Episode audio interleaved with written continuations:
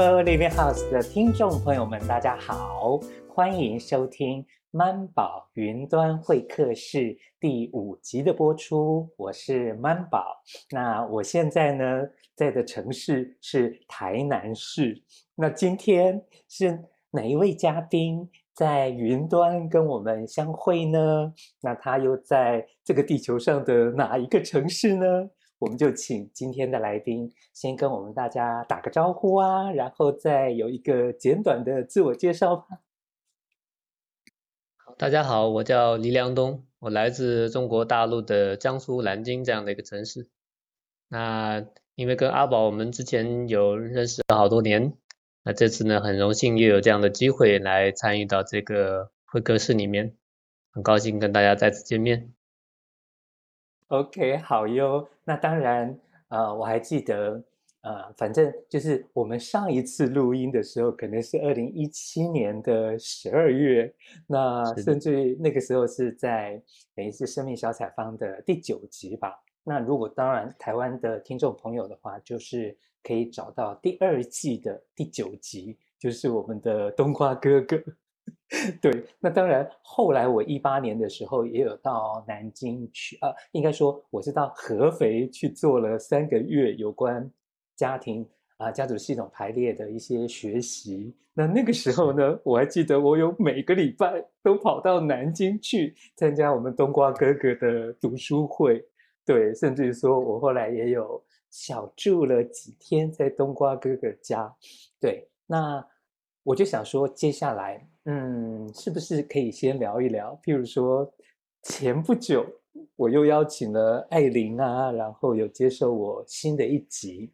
对，那不晓得冬瓜哥哥有没有听过他那一集呢？他那一集对我来说，当然是我有更多的会感觉说，哦，原来艾琳有这样这样这样那样那样那样的一些不一样的，然后我会感觉还蛮开心的。呃，那不晓得冬瓜哥哥。是我们艾琳的重要他人，你听了他那一集，有没有一些什么样的感觉感想，是可以跟我们先跟我们分享的呢？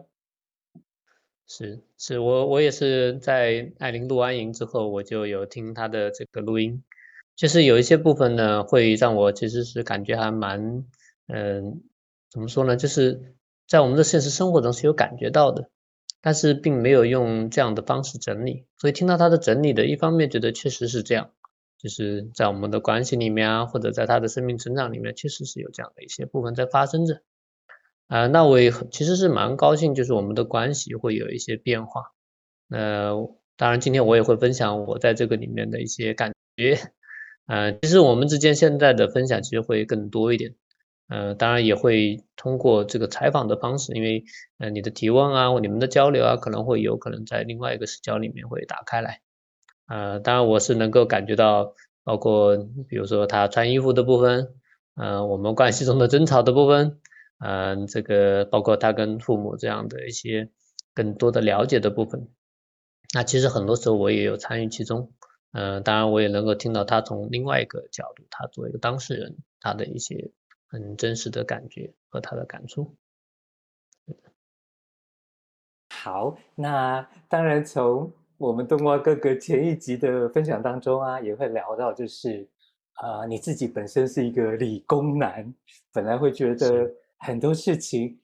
如果出现问题，那就看看这个问题怎么产生的。这个灯不亮是哪里出了问题，就把它修理一下 就修好了。但是好像夫妻关系这件事情对你来说，哎，怎么不是这个样子？所以后来你也开始了有你的一些学习啊，然后等等的。那你，我我印象中，我们第四届华人行动的时候，你有来开始。啊，包括你自己参加第三届，好像田野服务的时候啊，总会跟一些伙伴要一起进行一些工作啊，等等的。那你就有，你就有提到说，好像对你来说做事情好像本来就怎样的流程啊，怎样的分配啊，然后就搞定了。但是好像碰到伙伴们是女性的时候，好像情感面会比较多一些。好像那些东西是你之前比较不会注意到的，但是我又会想说，在生命的学习成长的领域当中，可能七八成都是女性。那没错冬冬瓜哥哥从这个可能一五年参加第三届华人行动之后，好像也一直就在生命学习成长的这个领域当中。那甚至于后来有成立爱家心房啊，然后也有好像好像好像已经至少一年的一个生命工作者团队的培训啊等等的。我在猜，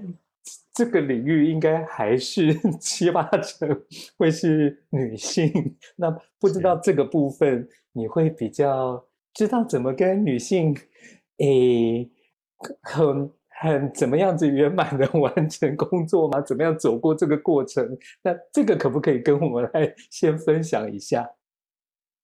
好的，确实是在在我以前工作的团队里面，很多都是男性。我们可能一起去工作的时候，那个沟通交流是跟现在的工作是完全不一样的。那在我华人行动的时候，那是相对来说是我早期开始跟女性一起工作，确实是对我来说那时候冲击很大。当然，因为这从二零一五年开始到现在已经有六年这样的时间。那这样的时间里面，更多的跟女性一起的工作，其实是会丰富我对于情感这个部分的理解。那我也越来越知道，有的时候是需需要能够先处理好情绪、情感的部分，才能够工作的。那如果你忽视了情绪、情感，你会发现工作可能就进行不下去。当然，通过这些，因为很多女性她们都是很很丰富的情感的，她也会让我有的时候会去了解我自己的情感。那我也并不是完全没有情感的人。我也开始能够去用情感的部分，能够去跟他们有一些对接。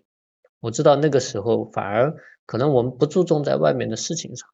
但我们注重在内心的感觉里面，在生命成长这个部分来说，它反而有的时候是更有益的，对于彼此的生命成长，它可能更有帮助。这是我这些年关于这个部分的一些理解。当然，女性这个部分的议题也会让我可能会反过来会去扩充我的一个部分。因为有一些感觉，可能我就是没有。它不光是 这个这个，可能对于性别或者是对于经验来说，它就是没有。但是我会开始能够意识到，就是就是别人身上有可能有的东西，确实是我没有的。但是我也会保留一个空间，就是它好像也在另外一个方面能够丰富。我会知道，哦，原来有些东西是我身上没有，但是别人可能会有的。这种感觉会让我也意识到，就是我自己的视野，它可能以前是比较窄的。只是只是看到我自己身上有的部分，然后他会拓宽我的视野。我知道哦，有些东西它不在我身上，但是它是存在的，在别人的身上，也让我能够去带着一种尊重的欣赏的眼光，能够去看待女性身上那些我可能没有的。这是我现在在工作中常常会呃带的一个这样的一个态度去工作。好哦，那。接下来呢，我就会想到说，我们的艾琳，她在前一集的时候，我常会觉得那有点好像在自己爆料自己的部分，就是她也提到了说，可能有有过一个阶段是离家出走的。对，那当然，可能一般我们会想想到了可能是青少年有离家出走，但是艾琳的那个部分又会让我感觉，她好像就是。会给自己一个，他知道那是一个自己要走的一个过程，好像又不是我们想象中的那种那种，就是啊耍脾气啊什么，好像又不是对。但是他有分享的他的角度，那当然，嗯，就是我们也一直会从刘润洲老师那边听到，就是说夫妻观 天下第一关，对对对，那。我们上一集有不啊，就是等于说是第第第第第第几集啊？第反正就是艾琳那一集的时候，也有听到他分享他的部分。那我们这一集呢，是不是也可以来听一听冬瓜哥哥？嗯，在那个事情当中，或者是说这几年来啊，在夫妻相处上面呢、啊，然后你有一些什么样子的体认？这个部分可不可以跟我们来分享一下？嗯、好的。那在于夫妻关系里面，我早期的部分其实是很害怕夫妻之间的冲突。我来学习的一个很重要的方向就是寻找一些方法，能够很好的解决这些冲突跟矛盾。但是有的时候会发现，就是使用一些方法来解决的时候，效果并不好。那我后来慢慢才意识到，就是有的时候会要去面对一些冲突和矛盾。而不是去回避它，或者是想着快点把它解决它，而是能够待在一些冲突中、矛盾中，因为矛盾跟冲突里面，它是一个了解我们彼此的机会。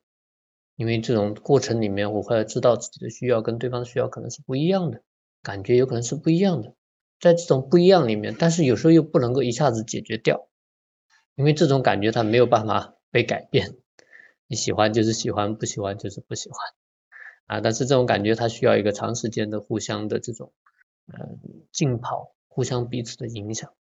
这是我在慢慢的做一个变化。那你刚刚讲到艾琳，她最近一段时间她会有一个部分，就有一点像离家出走一样那个部分。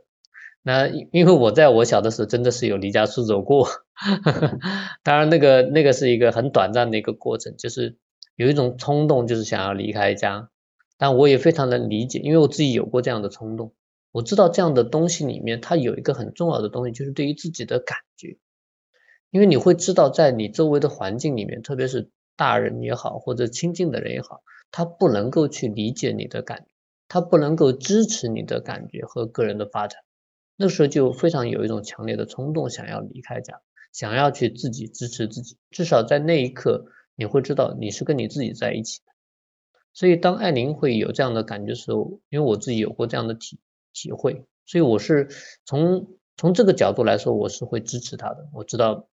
那确实我在这个时候可能没有办法理解你，因为比如说我们两个人争吵之中，我肯定是没有办法理解他，我肯定是理解我自己 啊，但是我也能理解他。有这样的一个感觉，他会想要维护他的感觉，去尝试去体会他自己，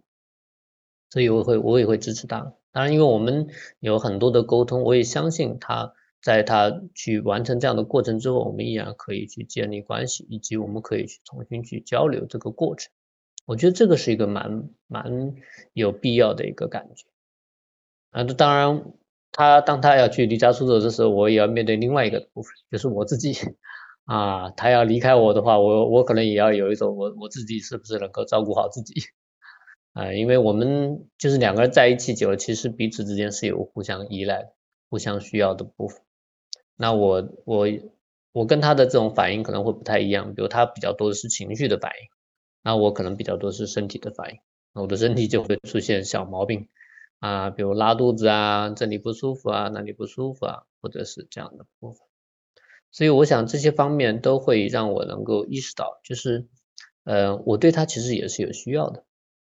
这个部分，嗯、在我们之前的关系中，他经常都会说，好像他要不断的这个黏着我，而我有一点想要把他推开。但是我也意识到，其实光，啊、这个只是我们的关系的一部分。其实我也有对他的需要。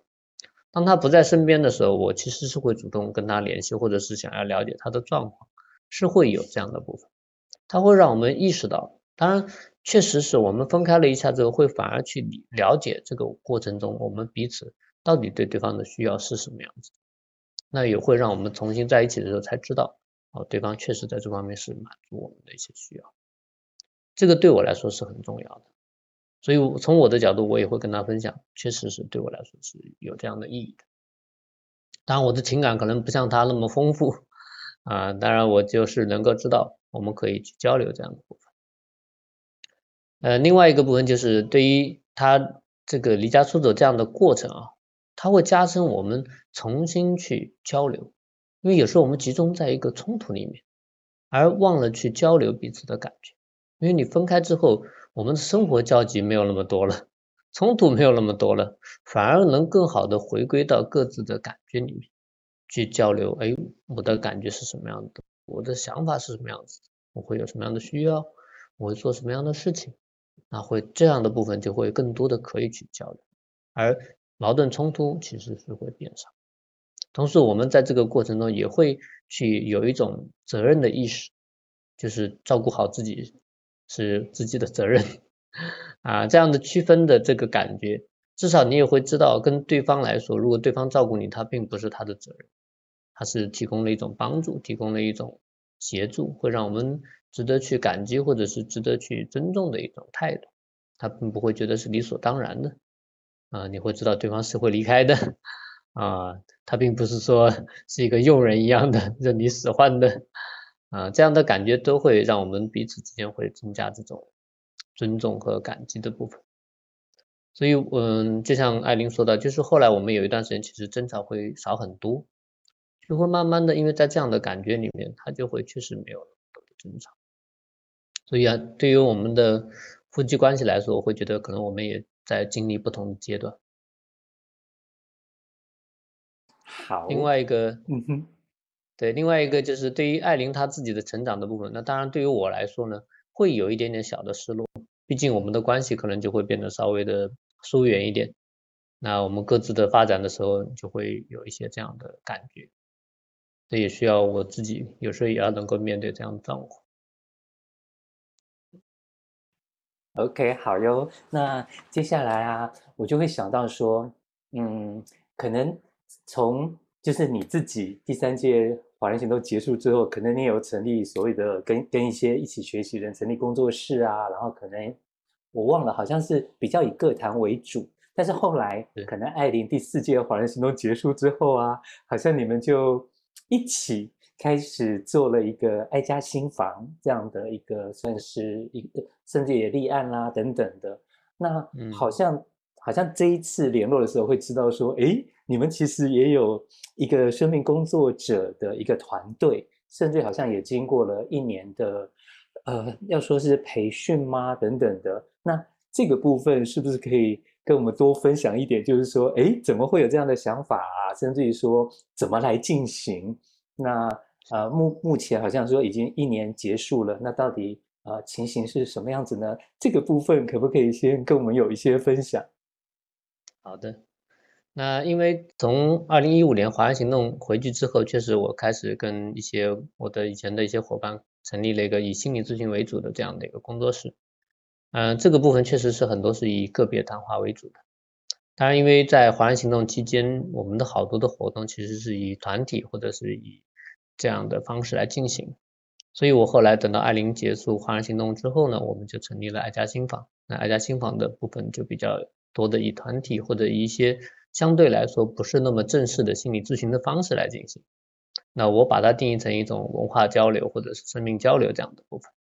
也因为这样的部分呢，会让我觉得在这边的很多的工作它是更丰富的，方式来说也是更自由的。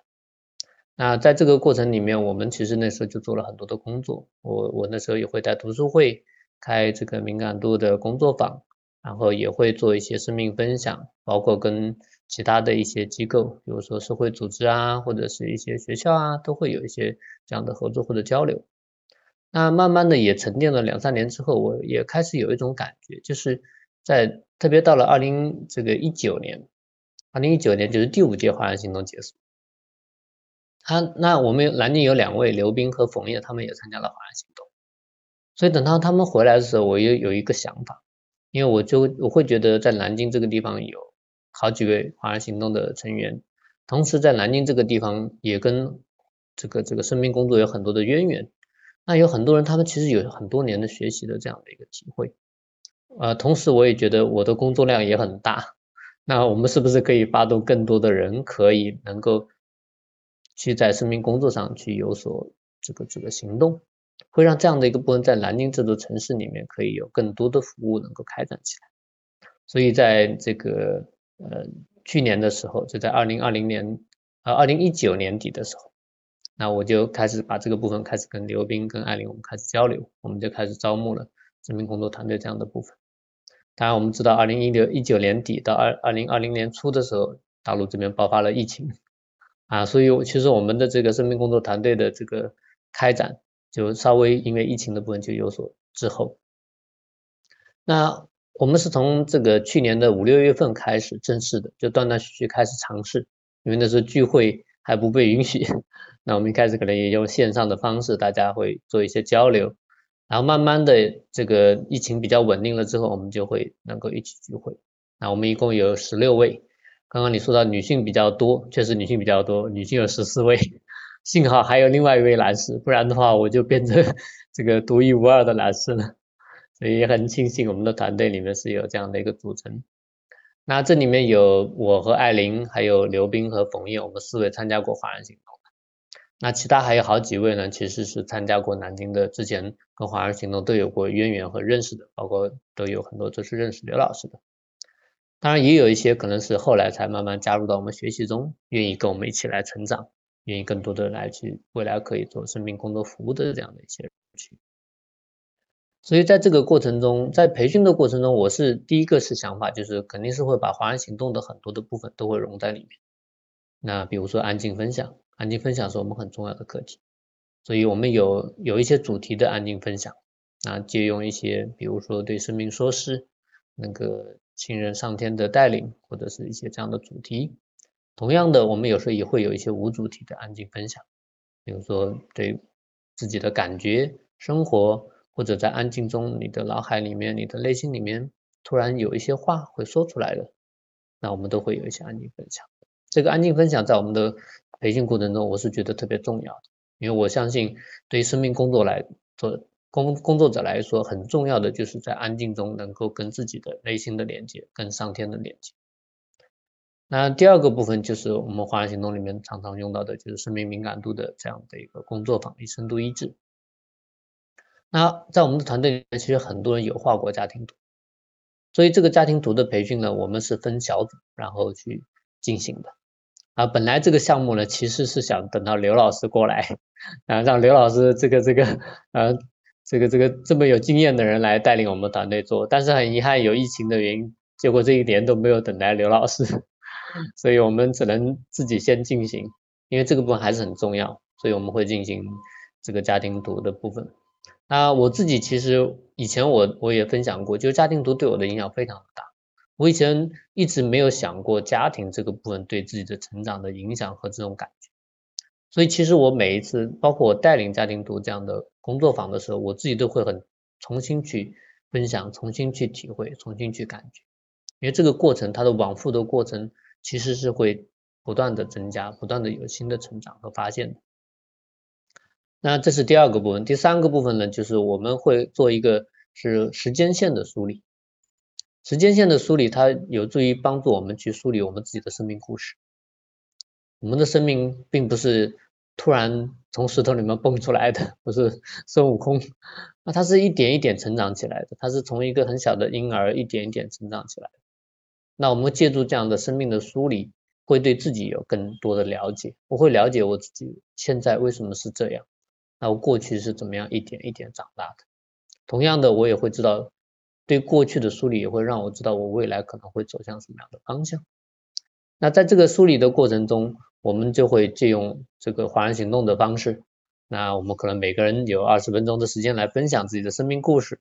当然也会有其他人要去训练对生命的回应、对生命的提问，这样的方式都是在我们的训练过程中会去尝试。那另外一个部分呢，我也是受过这个心理学方面的学习，所以我会把我从心理学学习到的东西，我觉得很好的东西呢，我也会经过一些总结。会加入到这个里面来，包括我也会邀请艾琳、邀请冯燕、邀请刘冰，把他们生命学习中的很很很有感觉的部分加入进来。那比如说冯燕她分享了九型人格的一些东西，那这个这个刘冰分享了关于冥想的一些感觉，呃，艾琳还分享了一些关于释梦的部分。那我自己呢也会分享一些，比如说关于人本主义心理学，包括接下来我们还会分享一些关于家庭。家庭系统这样的家排这样的部分，这些东西都是我会觉得，嗯，我们彼此都是有过学习的，那我们就把自己学习的部分也拿出来，大家做一个分享交流。我们的设计的方式呢，是每个月有四个晚上和一个全天的白天，所以的话，这样的话，我们一年下来大概有六十次这样的这个内训，啊，那我们因为疫情的原因嘛，所以推迟了一些。所以我们的时间点是准备正式的结束是在六月底。那我们在四月份的时候，就是我们把这些训练的内容可能都进行的差不多了。所以四月的时候，我们就开始推动大家开始做一些服务。那我们在四月份呢，就开展了一场关于，因为四月份有清明节，那我们就开展了一场这个跟电影相关的活动，叫做《寻梦环游记》。那是一个很好的跟这个呃王者去连接的一种方式。那五月份是母亲节，那我们也做了一场跟母亲的这样的一连接。那六月份当然我们就知道有父亲节，所以那这个这个活动也被安排在日程上。那这个方面一方面也是推动大家去活动，包括在去年年底的时候，我们也做了一场就是生命交流的活动，就是鼓励大家去借助年底这样一个总结的机会，是不是我们可能很多人都会写年终总结、工作总结，那我们是不是也可以借助这样的机会，可以做一个生命总结？一年一年或者这样的过程，我们的生命有一些什么样的变化？当然，因为疫情的原因原因呢，我们有一些本来对外的活动可能都会减少，包括我刚刚讲到刘老师他们也不能够来南京，所以呢，就用线上的方式，我就开始尝试，就是以不同的地区做连接。我也邀请刘老师跟师母用线上的方式跟我们团队做交流，呃，包括马来西亚的林老师跟这个这个维尼老师。当然，林老师他们也发起了一个，呃，就是因为他们也是线上，这个线下的这个疫情影影响比较大，所以他们线上的活动也开展比较多。所以南京跟马来西亚我们做了一个对接的生命分享，然后做了我们会做六次，从一月份到六月份，每每个月我们会做一次，这是第一期的。当然后面如果我们会做完之后，我们再一起总结，看看后面还有没有更多的可以尝试的方式。同时呢，我也会觉得生命分享是不同地区的生命分享，对我来说，在华人行动的时候啊，就不同地区去旅行的时候，生命分享对我来说是非常的有价值的。我去台湾的时候，就听到很多台湾的伙伴他们分享他们的生命；去香港的时候，也会跟他们有很多的接触。所以呢，在这个过程中，我又发起了，就是跟台湾的邀请了刘晓云和这个这个郑宇红来做生命分享，跟我们这边交流。那另外一个就是在香港的话，邀请了梁君毅和梁俊毅的妈妈，呵呵，那他们来做生命分享。那当然了，我们也很荣幸，这个阿宝，我们有这样的这次的活动，我们也邀请阿宝在五月三十号跟我们的团队有一个分享。我想这样的生命分享，在我们目前的疫情的情况下，我觉得是很好的丰富了我们这样的方式。所以线上的这样的便利性。我觉得对我们这个生命成长团队来说，它也有一个新的成长方式。本来我想着，如果没有疫情的话，那就可以带着大家可能就到各地去旅行，可能会有更多的这样的机会。但是因为疫情，那我想也许这是上天让我们可能要去在这样的一个条件下，我们怎么去做生命工作？那对我来说呢，也是一个考验。对南京的生命工作团队来说，我觉得也是一个考验。所以我们的这个部分呢，目前大概是有这样的一些进展的状况。当然，对于未来来说，虽然我说六月底可能我们就是相当于结束这一年的内训，但生命工作团队并不会因为这样就结束，我们可能会继续的以这个不同的方式去做生命工作。我也会尝试去鼓励大家去用他们自己的这个生命的方式来去做，因为有些人他们是有全职工作的。那可能他的生命工作的方式更多的是在他的工作中，在他的这个呃家庭或者朋友的关系中。那也有一些人可能他们时间更多一些，那可能他也可以出来带一些活动，或者是跟一些不同的机构做一些对接。那这些方式呢，都会我们会去慢慢的去尝试。当然，我们也会考虑到疫情的原因，或者是 其他的一些状况，我们也常常要去去跟上天去连接，看看我们的生命工作。会用什么样的方式来开展？好，那爱家心房啊，或者是说呃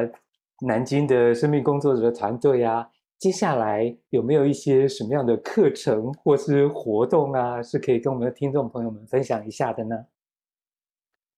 当然，我们的传统项目肯定是都要慢慢的上马，因为由于疫情的原因，我们的好多活动其实都有暂停。那我们的读书会啊，我们的一些工作坊，其实之前都有暂停。随着慢慢的国内的疫情的好转，那我们肯定会在今年的年中开始慢慢的要开始陆续的开展。刚刚讲到的一些小活动，那我们也会鼓励上大家去能够开展下去，争取呢每个月能办一场小活动，每个月呢能办一场这个敏感度训练的工作坊，然后读书会，我们之前的家庭会上人，你爱自己吗？包括家庭系统排列的这个爱与和解，嗯，这个亲子关系的这个这个父母效能训练，嗯，包括夫妻关系的这样的一些课程，可能都会慢慢的重新的去上马开展。那一方面呢，可能我会更多的去带领，同时呢，我也会鼓励我们的团队的其他成员也会更多的去参与或者去带领。我相信这个部分就会更多的在南京，会让更多的人可以参与。当然，线上的方式我也在考虑，比如说我们保持之前的线上的生命分享，那包括这个跟各地的交流，那我会觉得这个方面是我们这个疫情时代可能就是我们没有想到的，上天给了我们一种新的启示，开启的一种新的生命工作方式。哦，好哦，那呃，今天时间好像也差不多，那如果说。最后，最后有没有什么样的一段话是可以送给我们的听众朋友，当做是祝福的呢？那我想在生命工作这个里面，我会特别的鼓励大家可以对生命有更多的感觉。那对，特别是照顾自己的部分，我特别鼓励大家可以能够就很好的照顾自己，从照顾自己开始，了解自己开始，慢慢的生命可能也会给你敞开一扇大门，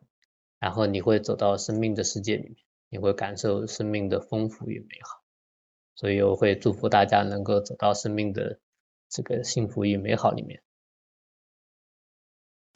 好哦，那我们这一集呢，就要先在这个冬瓜哥哥的祝福当中，先跟我们的听众朋友们说拜拜喽。好的，大家拜拜。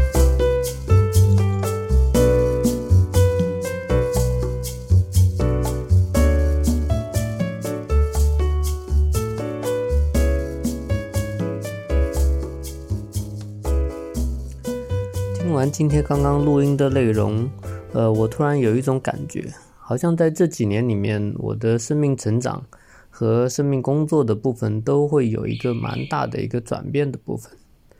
包括我们的夫妻关系也是有一个转变，从争吵的部分到慢慢能够各自去整理、去理解、去有一个对自己重新去照顾和分离的过程。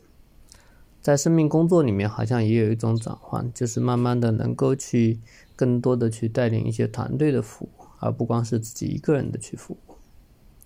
另外一个就是我的一个刚刚想到的一个部分，就是这些部分都是在一个大的背景下，就是疫情这样的一个背景。新冠疫情的到来，某种程度上来说，对于我们的生活有很大的改变。那在新冠疫情的过程里面，我们的夫妻相处有一段时间是非常紧密的。